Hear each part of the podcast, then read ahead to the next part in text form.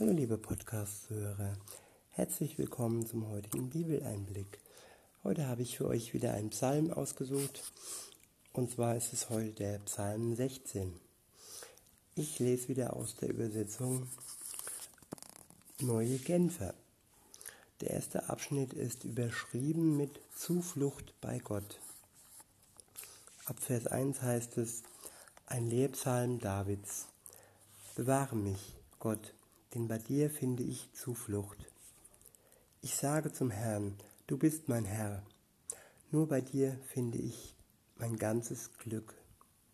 Ich freue mich über alle, die zu Gottes heiligem Volk gehören. An ihnen zeigt sich Gottes Herrlichkeit. Die sich aber vor einem anderen Gott niederwerfen, bereiten sich selbst zahlreiche Schmerzen.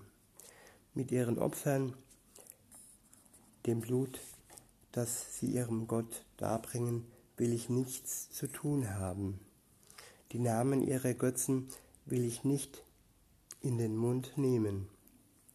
Mein Besitz und mein Erbe ist der Herr selbst. Ja, du teilst mir zu, was ich brauche. Was du mir für mich, für mein Leben geschenkt hast, ist wie ein fruchtbares Stück Land das mich glücklich macht. Ja, ein schönes Erbteil hast du mir gegeben. Ich preise den Herrn, weil er mich beraten hat. Selbst nachts weist mein Gewissen mich zurecht. Ich habe den Herrn stets vor Augen, weil er mir zur Seite steht, werde ich nicht zu Fall kommen.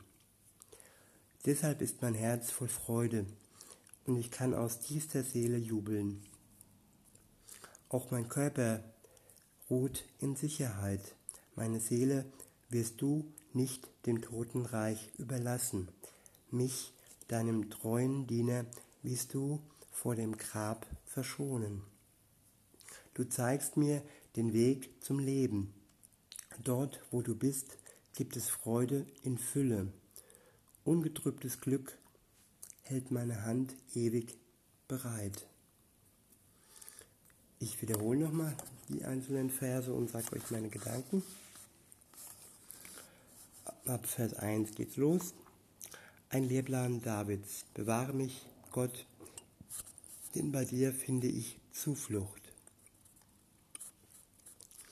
Zuflucht ist eine Sache, die wirklich gut tut. Man hat einen Ort, wo man wirklich weiß, dass er, Gott, immer da ist.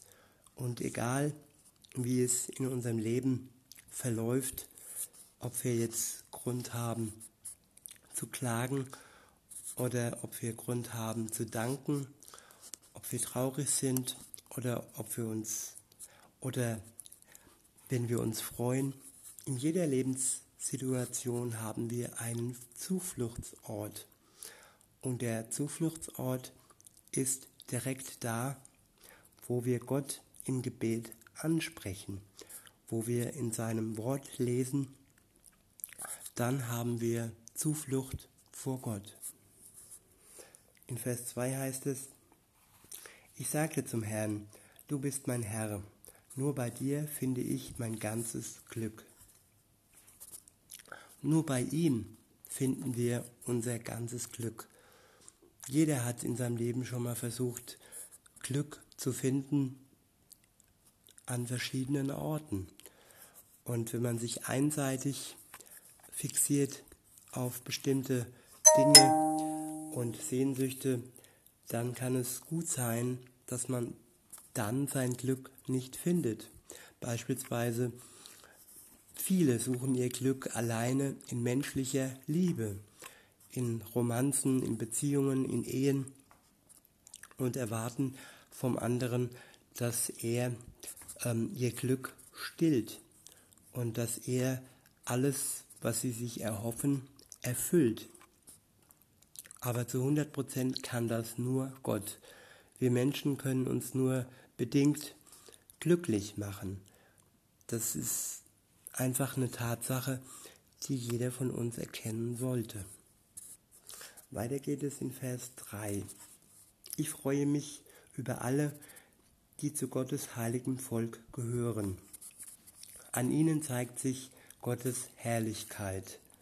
Es ist schön zu beobachten, ähm, wie andere Menschen von Gott angetan sind, wie, wie Gott in ihnen wirkt und wie Gott sie verändert und wie sie praktisch zum Beispiel seiner Güte, seiner Liebe und seiner Treue werden. Und das ist wirklich schön, wenn man das mitverfolgen kann. In Vers 4 heißt es, die sich aber vor einem anderen Gott niederwerfen, bereiten sich selbst zahlreiche Schmerzen. Mit ihren Opfern, dem Blut, das sie ihrem Gott darbringen, will ich nichts zu tun haben. Die Namen ihrer Götzen will ich nicht in den Mund nehmen. Dieser Vers beschreibt eine klare Trennung. Heutzutage ist Religion oftmals wie so ein Fleckerlteppich mit vielen einzelnen Göttern und Aberglaube und, und, und. Alles wird zusammen gemixt zu einer äh, speziellen persönlichen Religion. Aber mit Gott hat das im Endeffekt dann nicht mehr allzu viel zu tun. Mit dem wahren Gott, so wie er sich in der Bibel darstellt. Und alle anderen Götter werden den Menschen am Ende nur Schmerzen bereiten. Sie werden nicht glücklich mit den Göttern, die sich als die wahren Götter ähm, darstellen und äh, aber niemals an Gott herankommen, weil nur er uns wirklich glücklich machen kann. Und der Psalmist sagt, die Namen ihrer Götzen will ich nicht in den Mund nehmen. Ja, es ist einfach nicht nötig. Und äh, wenn man anfängt, äh, über diese anderen Götter und Götzen zu sprechen, dann bekommen sie Raum in unserem Leben. Und was, was bringt es überhaupt, über sie zu reden und überhaupt sie in den Mund zu nehmen? Es ist Zeitverschwendung und es bringt uns nicht ans Ziel. In Vers 5 heißt es, mein Besitz und mein Erbe ist der Herr selbst. Ja, du teilst mir zu, was ich brauche. Ich wiederhole nochmal, mein Besitz und mein Erbe ist der Herr selbst. Ja, du, ja, du teilst mir zu, was ich brauche.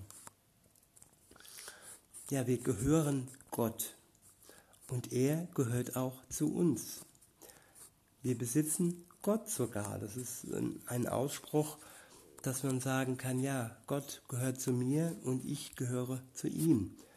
Und das Erbe liegt alleine im Herrn selbst.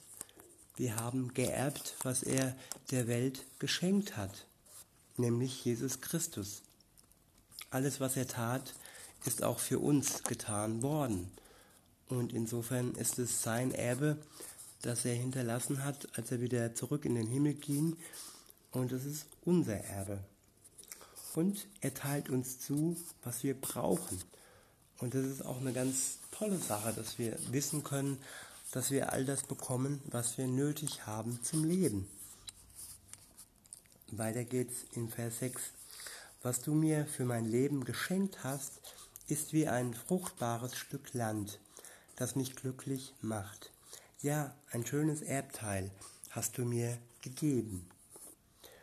Also es gibt keine besitzlosen Menschen sozusagen bei Gott.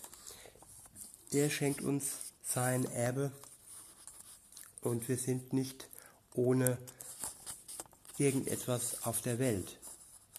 Und das ist auch eine gute Sache zu wissen, dass, dass wir durch ihn alles geerbt haben und alles haben, was wir brauchen.